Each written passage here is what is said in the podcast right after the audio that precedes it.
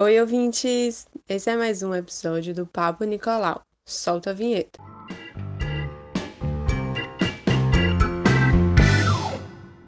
Olá, pessoal! Eu sou Catielen Carneiro, membro da LAGOB, a Liga Acadêmica de Ginecologia e Obstetrícia da Bahia, e hoje nosso podcast tem como tema percepção de fertilidade.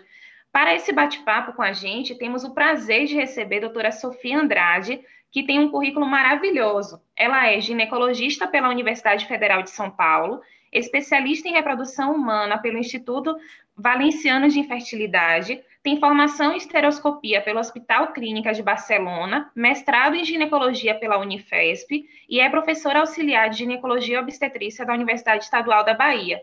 Seja muito bem-vinda, doutora. Boa tarde. Boa tarde, boa tarde a todos vocês. É, é um prazer estar aqui falando um pouquinho é, desse tema que é meu dia a dia, né? É, então, fico aqui à disposição para tirar dúvidas, né? Para responder aí alguns questionamentos que vocês venham a ter sobre o assunto. Obrigada, obrigada por aceitar nosso convite. E esse é um tema bastante importante para muitos casais, né? A gente sabe, e para nós, como acadêmicos, amadoras desse assunto. Esperamos aqui conseguir sanar a maioria das dúvidas das nossas seguidoras e as nossas, como acadêmicas e como participantes das, da Liga. O que a senhora acha da relevância desse tema? Então, é, é um tema bastante relevante, por quê? Primeiro, porque apesar de não escutarmos falar tanto, ele não é um tema infrequente. 15% dos casais apresentam infertilidade, mas às vezes, por conta dos estereótipos, do preconceito, dos tabus, esses casais eles não abordam isso com os colegas, com a família, às vezes com o próprio médico. Então, a gente que está, às vezes, do outro lado e que não trabalha na área, entende como se fosse algo mais raro, não tão comum. E, na verdade, faz parte de 15%, né?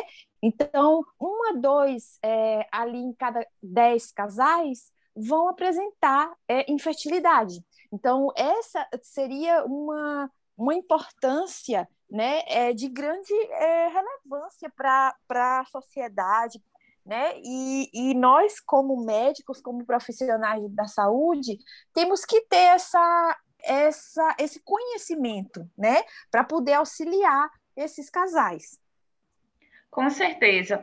E assim, para a gente desvendar a fertilidade, a gente queria saber se existem testes para avaliar o período fértil da mulher durante o ciclo, que é uma dúvida bastante comum desde os acadêmicos até os próprios pacientes. Existe algum teste para a gente conseguir avaliar o período fértil dessas mulheres durante o ciclo?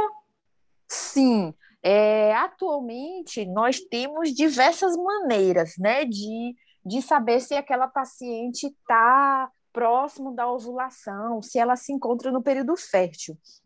Quando a gente ainda não tinha acesso à ultrassonografia ou até um acesso mais fácil a exames laboratoriais, é, uma forma de identificar a, a ovulação, o período fértil, era através dos sintomas da paciente. Então, se ela possui é, uma secreção né, transparente, viscosa, que nós consideramos como clara de ovo, né, é, por via vaginal, isso pode ser indicativo desse período, né, que é o período fértil. Além disso, nessa época a mulher tem uma elevação discreta da temperatura, a libido da mulher vai ficar um pouco mais exacerbada, os mamilos às vezes ficam mais sensíveis, né? Então, muitas pacientes elas vão através desses sintomas e sinais perceberem que estão entrando para o período fértil. Além disso, obviamente, que um acompanhamento do ciclo menstrual, né, através de uma tabela, de uma anotação no diário, no calendário, é, também pode facilitar. Naquela paciente que tem um ciclo regular, normalmente ela vai ter um período também é, específico para que a ovulação aconteça. Mas não só isso. É, nesse período é, fértil, se formos avaliar alguns exames laboratoriais, nós também vamos identificar algumas alterações que são alterações específicas da ovulação, como, por exemplo, o pico do LH, o LH começa a elevar, né? Então, antes disso, nós temos uma elevação de estradiol, né? Na sequência, uma elevação do LH, e depois que a ovulação acontece, a gente vai ter uma subida da progesterona. Então, quando a gente faz a avaliação da progesterona pós, né, após esse período que a princípio seria a ovulação, e essa progesterona está elevada, a gente pode entender que aquela paciente de fato ovulou. E atualmente, quando eu falo atualmente, de muitos anos é, para cá, na verdade, né, a gente tem um acesso fácil à ultrassonografia. E isso tem ficado cada vez mais é, é, vamos dizer, tranquilo para ser feito com a paciente, né? Porque a gente já tem o acesso à ultrassonografia no próprio consultório, muitas vezes. É, o próprio serviço público já está tendo esse acesso também. Então, muitas pacientes, elas fazem a ultrassonografia durante o período considerado período fértil. E daí, na imagem, a gente vai poder identificar aquele folículo dominante, né? Que está prestes ali a romper, vai poder identificar também o endométrio, a cavidade uterina pronta para que uma ovulação aconteça e a implantação de um embrião aconteça também. Então, são diversas formas, né? Que temos hoje em dia de identificar se a paciente está ovulando. Existem alguns testes também de farmácia que a paciente tem fácil acesso e que ela pode adquirir são testes simples para serem feitos em casa e eles vão identificar basicamente o pico de LH da paciente. E assim a gente sabe que depois, logo depois, ela, ela vai estar ovulando, dentro dos próximos dois dias, né? Até 48 horas. Perfeito. É, a gente sempre ouve, doutora, muito falar sobre a idade de, de engravidar, né? Muitas mulheres têm essa dúvida. Existe uma idade ideal para a mulher engravidar? Ah, é, é bem relativo essa, esse questionamento, porque a gente não pode avaliar o ideal como somente algo orgânico, né? É, a gente precisa avaliar também a situação de vida em que aquela paciente se encontra. Então, muitas pacientes, às vezes, chegam no meu consultório com mais de 35, às vezes 38 anos, 40 anos, e chegam arrependidas, doutora, eu não engravidei na, nos meus 20 e poucos anos, e agora estou aqui, aos 40, tentando engravidar, eu fiz errado. E o que sempre eu tento mostrar para elas é que, às vezes, naquela idade, não era o momento delas, né? Elas estavam em outra fase de vida, estavam às vezes fazendo faculdade, estavam na residência, muitas são médicas, né? Estavam fazendo pós-graduação, é, ou então não estavam com condição financeira ou pessoal para engravidar, não tinham um parceiro, né? Não tinham estabilidade. Então, quando a gente fala em idade ideal, a gente tem que pensar também no naquela naquele vamos dizer, cenário em que a paciente se encontra, né? Mas de uma forma geral, olhando apenas a, no sentido orgânico, né? É, no, no sentido ovariano, vamos dizer, no relógio biológico que a gente tem, quando nós estamos é, antes dos 35 anos, a gente considera ainda que temos uma boa qualidade desses óvulos, né? Tanto que as pacientes com menos de, de 35 anos, elas inclusive podem ser doadoras de óvulo. Porém, após os 35, é como se a curva da fertilidade entrasse num platô e começasse a cair. E após os 37, eu diria que essa curva de fertilidade vai ficando mais íngreme, né? ela vai descendo de forma mais íngreme por conta da redução de quantidade dos óvulos e redução de qualidade desses óvulos. Então, se fôssemos olhar pelo relógio biológico, antes dos 35 seria o período ideal para engravidar.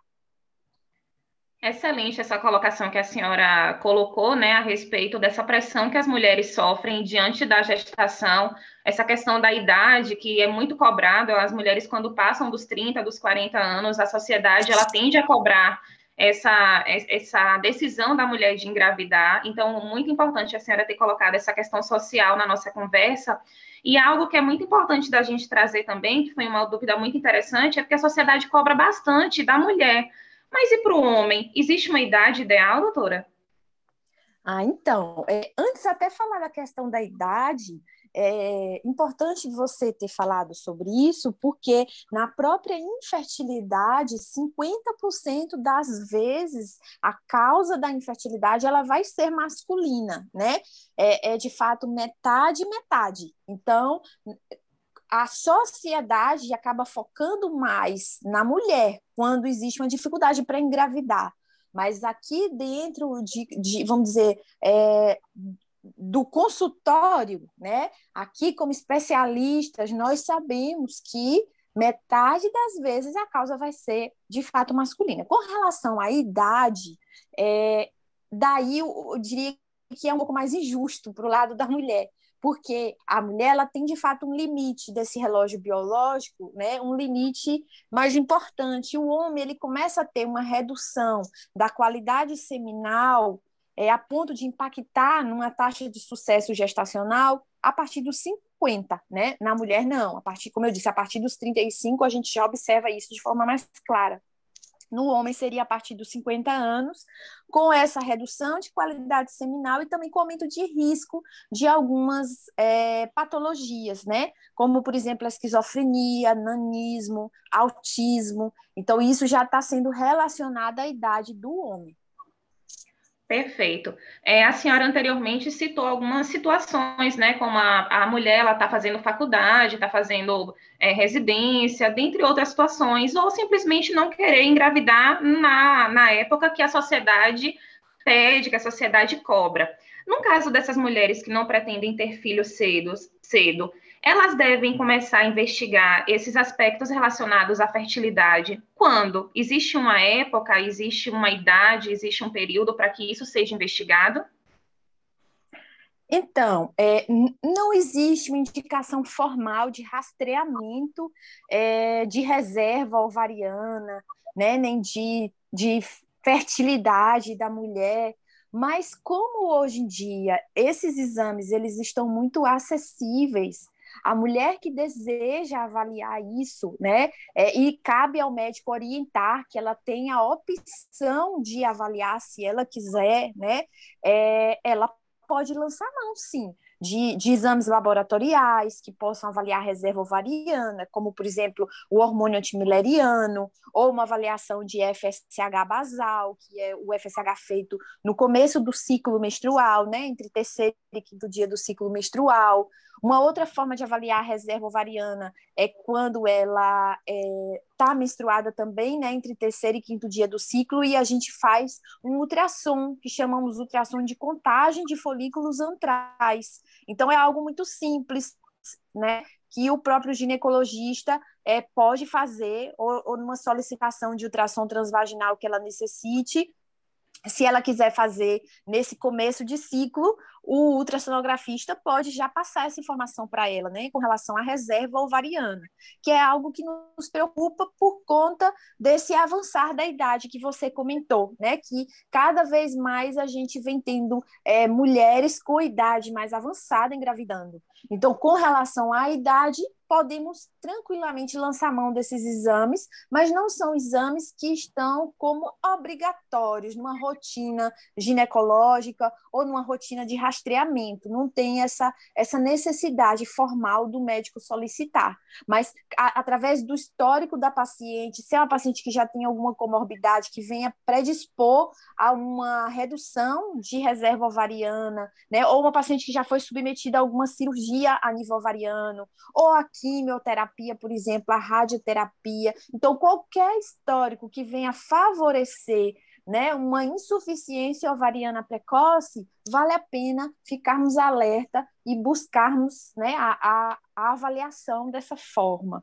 Com relação às outras causas de infertilidade, né, é, o que, que a gente teria como, como possibilidades? Né? Então, a paciente que tem uma malformação uterina, né, ela pode vir a ter infertilidade, cabe a gente tentar corrigir isso antes. Da mesma forma, a paciente que já teve doença inflamatória pélvica, muitas delas podem desenvolver obstrução tubária. Então, cabe ao médico já ficar alerta a isso para orientar a paciente, caso ela venha a necessitar de uma esterossalpingografia é, antes mesmo de tentar a gestação. Então, acho que, que poderemos ficar alerta, mas, como eu disse, não existe uma obrigação do rastreamento. Perfeito. É, pelo que eu entendi, então, né, o Ministério da Saúde, os órgãos maiores, eles não trazem essa lista de exames que analisam a fertilidade. Aí cabe ao médico analisar cada questão individual, né? O ginecologista, o obstetra.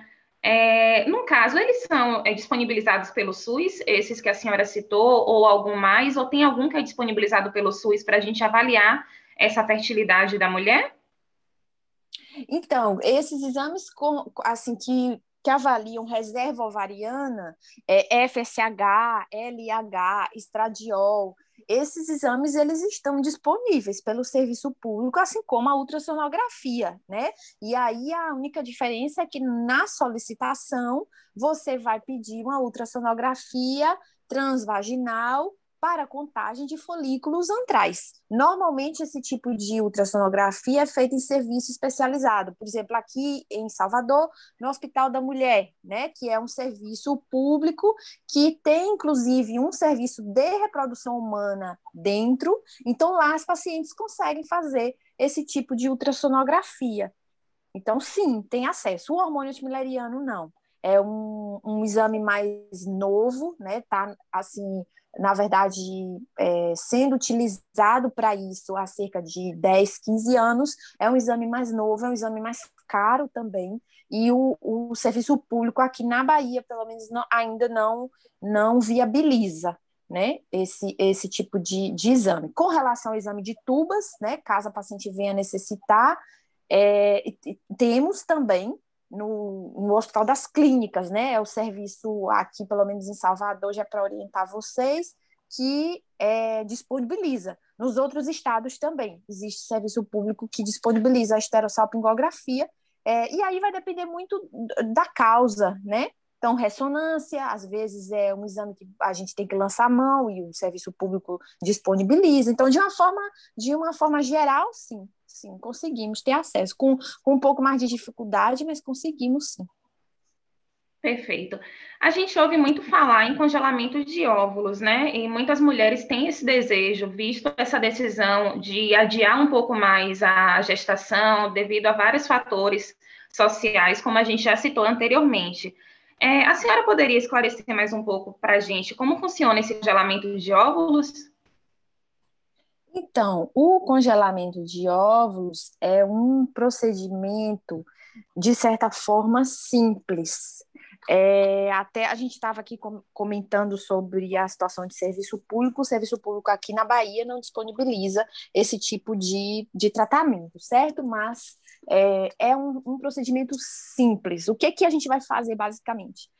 a gente vai manipular, de certa forma, os níveis hormonais da paciente. Então, diante do conhecimento que temos sobre o ciclo menstrual, né, gente, como eu estava comentando, o estradiol a gente sabe que sobe na primeira fase do ciclo. Na sequência, o LH vai entrar num pico para que a ovulação aconteça e logo após a progesterona vai subir. Então, diante desse conhecimento, né, de que o FSH ali também vai subir no começo do ciclo, a gente oferta esse tipo de hormônio a nível exógeno, só que numa dose maior, para que essa paciente, ao invés de ter uma ovulação de um folículo único, ela tenha ovulação de vários folículos naquele mesmo mês. Porque o que, que acontece? O estradiol, quando eleva, ele faz aquele feedback negativo que a gente já conhece a nível cerebral, né? Então, ao inibir ali a liberação de FSH e LH, ele acaba inibindo o crescimento dos outros folículos no mês, o que é sábio, né, do ser humano, porque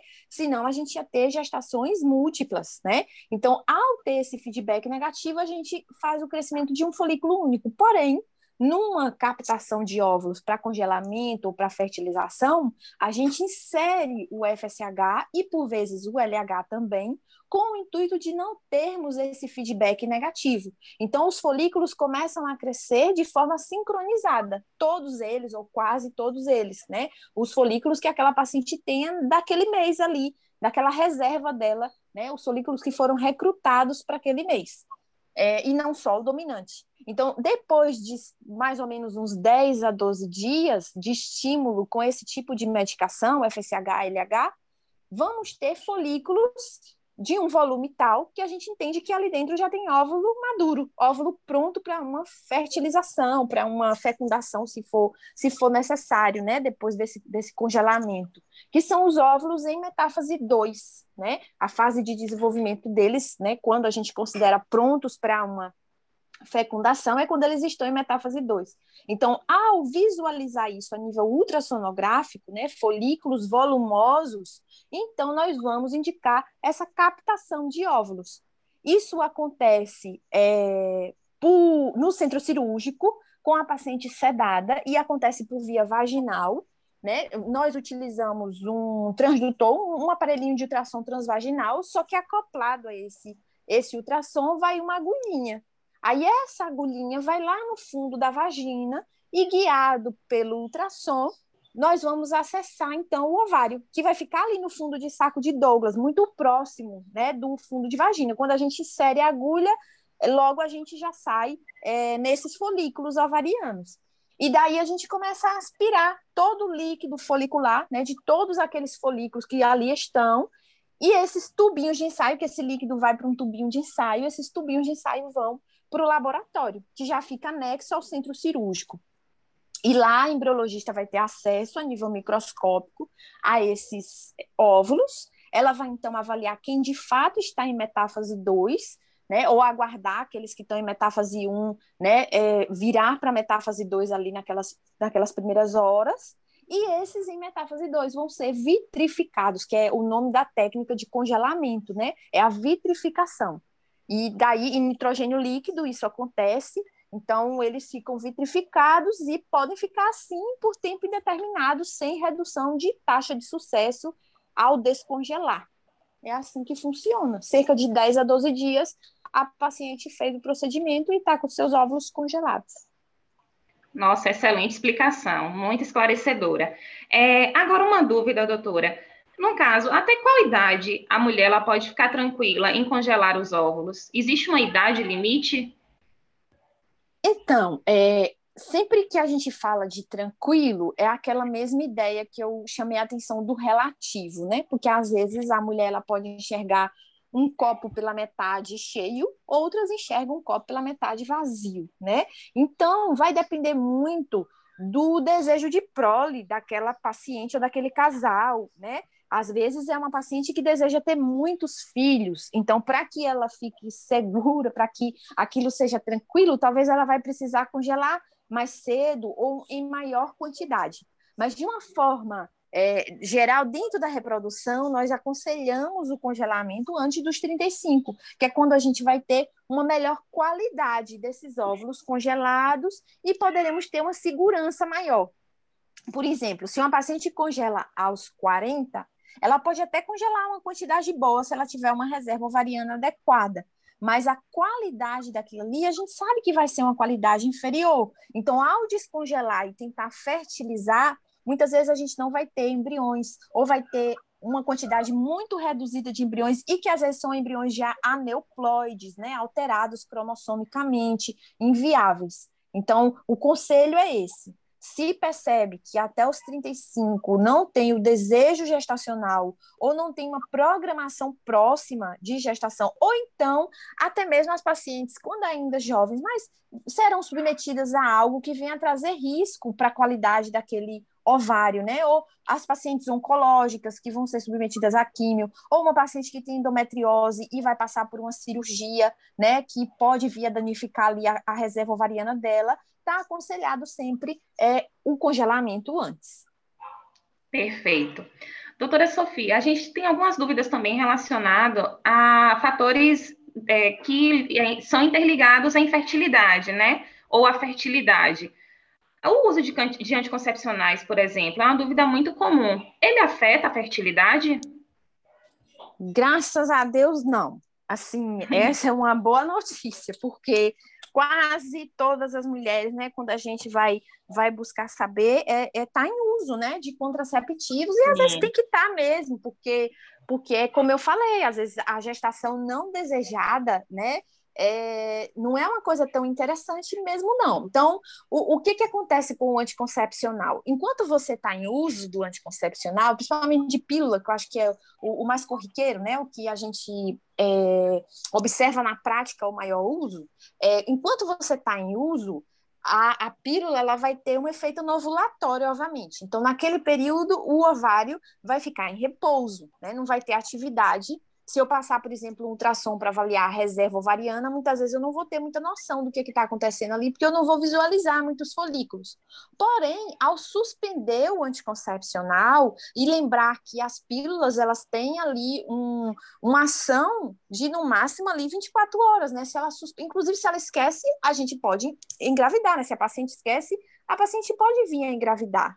Então, é, uma vez que você suspende o anticoncepcional, o seu ovário volta a ciclar, ele volta a funcionar, os seus níveis hormonais voltam ao, ao, ao seu nível basal, né? É, alguns contraceptivos, eles são de depósito, por exemplo, o injetável trimestral. Então, tem algumas pacientes que, ao é, suspender o uso, mesmo assim podem ficar sem ovulação, né, em períodos de anovulação, enfim, mais longos, por três, seis meses, às vezes algumas próximo de um ano. Mas seria só por esse efeito de depósito. Os outros contraceptivos, não, não tem uma atuação. O que eu sempre recomendo é que, se a paciente tem uma oportunidade, que ela em algum momento, né, a cada, eh, enfim, dois anos que seja, ela faça uma pausa, se ela tiver a oportunidade, porque o risco de gestação às vezes não compensa também. Então, se tiver a oportunidade, pause um tempinho, avalie como está o seu ciclo, aproveita para avaliar a sua reserva ovariana, depois você retoma o anticoncepcional, né? Aquelas que têm a possibilidade de pausar.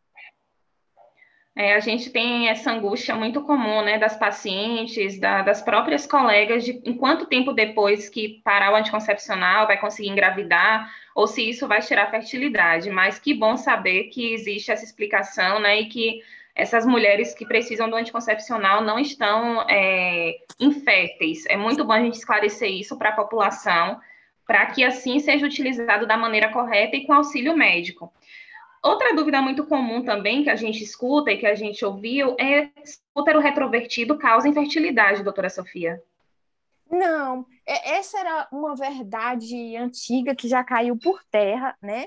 É o que acontece muitas vezes, um, eu diria um viés, né? O que acontece muitas vezes é que as pacientes que têm aderências pélvicas, por exemplo, a paciente com endometriose, muitas vezes ela vai ter um útero em retroverso, flexão, porque aquelas aderências fizeram daquele útero que estava em anteroverso, flexão, né, é, fizeram ele ficar em retroverso. Então, o que estava viradinho ali para frente, para o lado da bexiga, acabou ficando viradinho lá para o lado do, do, do, intestino reto, né? Então, é, essas pacientes, às vezes, elas vão ter uma dificuldade maior, mas não pela posição do útero, e sim pela presença das aderências, né? É diferente de uma paciente que já nasceu com útero que tem uma tendência para ficar com o fundo é, virado para o reto intestino, né? Ou seja, um, um, um útero em retroverso. Esse útero sendo móvel, né, que isso a gente consegue avaliar no exame físico ou na própria ultrassonografia, não vai ter relação nenhuma com infertilidade. Aí é, é, seria tranquilo. Seja ele em retroverso, em médio verso, em anteroverso, ele sendo móvel, livre de aderências, nada que venha chamar atenção. Ok. É, nos últimos tempos, né, a gente teve um boom da, da busca da melhoria da saúde, da busca por atividades físicas, né? é, a, práticas de atividades físicas mais intensas, elas é, surgiram assim como uma moda e hoje todo mundo gosta, dentre outras. É, essa prática de atividade física mais intensa, ela pode atrapalhar a fertilidade feminina? Quando em excesso, sim. As atletas, elas às vezes vão ficar em anovulação, né? O estresse crônico pode deixar uma paciente em anovulação, a anorexia pode deixar uma paciente em anovulação, assim como o exercício físico vigoroso também. A elevação dos níveis de cortisol acaba é, bloqueando, inibindo o eixo hipotálamo hipófise ovariano e aquela paciente deixa de ovular. Então, vale a pena, às vezes, chamar atenção para isso. Essas dietas muito é, restritivas, né, elas podem trazer isso também, a anovulação. Então, tanto a, o excesso de peso, quanto essa perda ponderal excessiva, quanto a anorexia, como eu comentei, quanto exercício físico é, excessivo, isso pode trazer prejuízo para a fertilidade, sem dúvida. Agora, a atividade física equilibrada, né, a alimentação balanceada, né, isso só vem a trazer benefícios, né? Sem dúvida, assim, muitas vezes a gente trata uma paciente de infertilidade reequilibrando, reeducando, né, no, no, com relação à alimentação, com relação à atividade física, modificando o estilo de vida mesmo. Mas tudo em excesso, né, chama um pouco de atenção e às vezes é maléfico. Sem dúvidas, né? O exercício físico já está mais do que comprovado cientificamente que existe que é muito benéfico para várias situações, né? Mas essa questão a gente precisou levantar e eu queria te perguntar também se a senhora teria como citar algumas principais síndromes que podem é, afetar a fertilidade feminina e se existe tratamento para essas síndromes, as principais, assim, ou a principal. Mais conhecida é a síndrome de ovário policístico, né? Que, que é a síndrome da anovulação crônica, seria talvez o, o nome mais adequado. Então, na, a síndrome de ovário policístico, que é uma doença endócrino metabólica, né, e tem sim tratamento. Um deles, inclusive, né, eu diria que o primeiro, a, a primeira linha de tratamento vai ser a modificação de estilo de vida, né, porque é uma patologia, uma síndrome associada ao hiperinsulinismo, e muitas vezes é, esse hiperinsulinismo vem associado a uma obesidade. Então, essa seria talvez a mais é, prevalente das síndromes, mas outras síndromes também estão associadas, como a síndrome de Turner, né? A síndrome de que é, que é uma uma situação onde a gente vai ter ovários em fita, né? A paciente nasce com uma monossomia do cromossomo X e ela acaba tendo ovários em fita, ovários que não vão funcionar. E, e assim, obviamente, é, não vai conseguir engravidar. Outras síndromes que são é, conhecidas na reprodução e que vale a pena lembrar que são as síndromes que trazem malformação na cavidade pélvica, né? A síndrome de Klinefelter, a síndrome de Morris. Acho que essas é, é, são, são muito prevalentes. A Morris, só levando em consideração um detalhe, é que apesar de é, no fenótipo ser uma mulher, né, a paciente ela é XY, ela tem um, um cariótipo XY.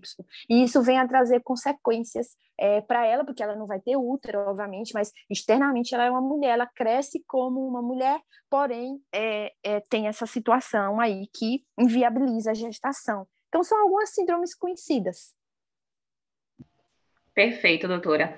É, uma outra dúvida que nós temos é com quanto tempo de tentativa é, a, não, não bem sucedida o casal deve procurar um especialista para tentar avaliar essa questão da fertilidade? Né? Eu falo casal porque, como a senhora já explicou previamente, não é uma questão só feminina, pode ser uma questão também masculina. Então, com quanto tempo de tentativa o casal deve procurar o, o especialista? E existe alguma medida para que essa fertilidade ela seja aumentada? Existe isso?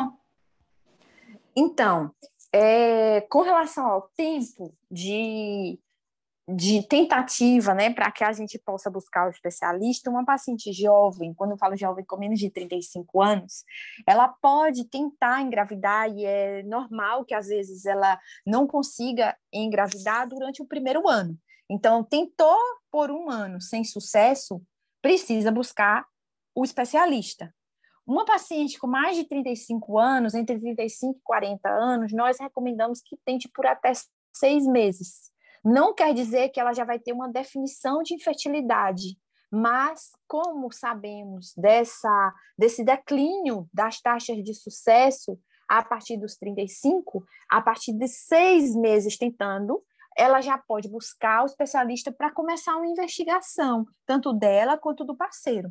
E após 40 anos, nós recomendamos que isso seja até mais breve. Então, tentou por três, quatro ciclos, não obteve sucesso, já busca o especialista para otimização dessa, dessa taxa de sucesso gestacional. É, e tem alguma coisa que aumente a fertilidade, doutora? Ah, sim, que foi a sua outra, é, o seu outro questionamento, né? Bom, isso vai depender muito da causa da infertilidade. O que nós recomendamos para um casal que está tentando engravidar é fazer os exames de rotina, deixar tudo atualizado, por exemplo, preventivo. Se a paciente tem alguma queixa de secreção vaginal, já pode fazer tratamento. Ultrassonografia transvaginal muitas vezes é necessária, principalmente naquelas pacientes que têm mioma ou que têm algum sintoma, né, sangramento uterino normal, isso já pode ser corrigido antes. É, alguns casais, nós já temos indicação de fazer é, espermograma e, às vezes, tratamentos antes, mas é, não tem algo que possa aumentar a fertilidade de uma forma geral, né? A gente vai ter que avaliar a causa daquela dificuldade para que você possa direcionar o tratamento em cima daquilo. Não esquecer que toda paciente que deseja gestar, ela precisa estar em uso de ácido fólico. Então, acho que isso favorece, né, é, traz benefícios para a gestação, reduz risco de malformação, e isso é fundamental. Mas não tem necessidade, se ela se alimenta bem, não tem necessidade de estar usando um polivitamínico, não é isso que vai aumentar a reserva ovariana dela, né? O que a gente recomenda é um hábito de vida saudável, uso de ácido fólico, relação sexual frequente, que isso obviamente vai aumentar a taxa de sucesso, principalmente no período fértil, né? E uma avaliação médica regular, adequada, tanto do parceiro quanto dela. Perfeito. Doutora Sofia, puxando um pouco mais para a saúde da mulher, né, que é nossa nossa paixão, a paixão da nossa liga, né? É, no caso de mulheres lésbicas que querem engravidar, existe algum procedimento? É, quais são os prós, os contras, a chance de sucesso? O que é que a gente pode indicar a essas pacientes quando a gente atendê-las em consultório? Então, é, é um tratamento muito tranquilo de ser feito. Eu costumo falar para as pacientes que é, diria que é a melhor taxa de sucesso, muitas vezes, que a gente tem, né? Porque, a princípio, a, a, o casal vem para o especialista não porque ele tem alguma queixa dentro da infertilidade, mas somente porque está desejando engravidar. E uma vez que temos duas mulheres desejosas aí dessa gestação, a gente pode inclusive avaliar a condição médica de ambas e às vezes optar, né, pelo tratamento naquela paciente que mais favorecer. Então, às vezes temos uma paciente que tem uma idade mais avançada, mas a outra é mais jovem, né? Ou uma que tem um ovário com uma, uma reserva ovariana um pouco reduzida, a outra já tem uma reserva ovariana melhor. Então, a gente pode ir avaliando isso. Então, é, eu costumo falar assim: trabalhar com quatro ovários é muito melhor do que trabalhar com dois, né? Então, as taxas de sucesso costumam ser muito boas, né? E os tratamentos acontecem de uma forma muito tranquila. Nós temos duas opções de tratamento para esse tipo de casal, né? Para o casal é, lesbo-afetivo a inseminação intrauterina, que basicamente seria o estímulo ovariano para que a paciente venha ovular ali de dois a três folículos é, naquele mês de tratamento, e no dia que ela está ovulando, nós vamos inserir o sêmen de um banco de sêmen, nós vamos inserir esse sêmen na cavidade uterina. É um processo, um procedimento tranquilo, indolor, não precisa de sedação, né? E com uma taxa de sucesso interessante, né? É, de, de mais ou menos 20%. O outro tratamento que temos é o tratamento de fertilização in vitro, que aí, obviamente, vai ter uma taxa de sucesso maior, e nós vamos também fazer o estímulo ovariano, como eu comentei do congelamento de óvulos, né? Um estímulo muito similar. É, só que daí vai acontecer uma fertilização no laboratório através desse banco de sêmen. Então, nós vamos selecionar essa amostra, o, o casal, na verdade, seleciona a amostra que deseja, e nessa amostra a gente vai então selecionar aqueles melhores espermatozoides e vamos fazer a inseminação desses espermatozoides, a inserção desses espermatozoides dentro dos óvulos que, que foram coletados.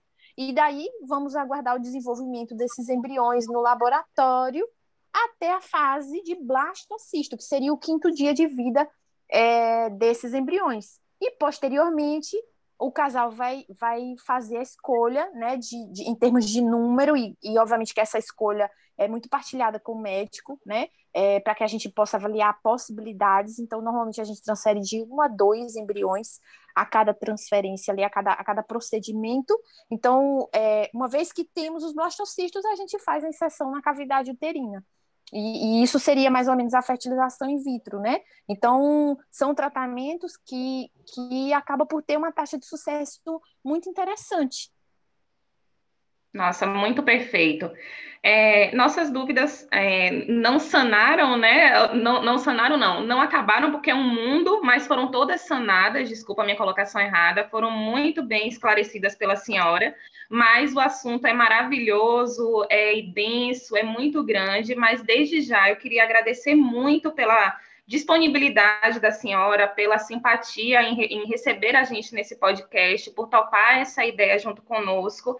E em nome da, de toda a Liga, agradecer demais. Foi maravilhoso e muito enriquecedor a entrevista e a contribuição da senhora, tanto para a nossa formação acadêmica quanto para a nossa formação pessoal, porque aqui também tiveram várias dúvidas que nós, como ligantes, temos nossas amigas, nossas colegas, e esse podcast com certeza vai ser muito enriquecedor para todas nós. Eu agradeço demais por sanar todas as nossas dúvidas e por topar esse, participar desse podcast junto com a Lagob. Ah, eu, eu que agradeço, né? Eu já fui ligante, como vocês sabem, fui aí da Lagob, do comecinho da Lagob, e tenho um orgulho disso e vou ficar eternamente aí em dívida, né? Porque aprendi muito através da Liga e hoje em dia sou ginecologista, acredito eu que por conta da liga, né? Então, fico aqui à disposição para tirar qualquer dúvida que vocês venham a ter posteriormente. Fico à disposição para qualquer esclarecimento e quando precisar de novo, estou aqui às ordens, viu? Nossa, um muito obrigada. Grande. Muito obrigada, não temos como te agradecer. E aos nossos ouvintes, muito obrigada por estarem aqui com a gente. Esperamos que tenham gostado do nosso Papo Nicolau e aguardamos vocês no próximo podcast. Um forte abraço, um beijo enorme em nome da Lagob. Fiquem com Deus. Tchau, tchau, gente.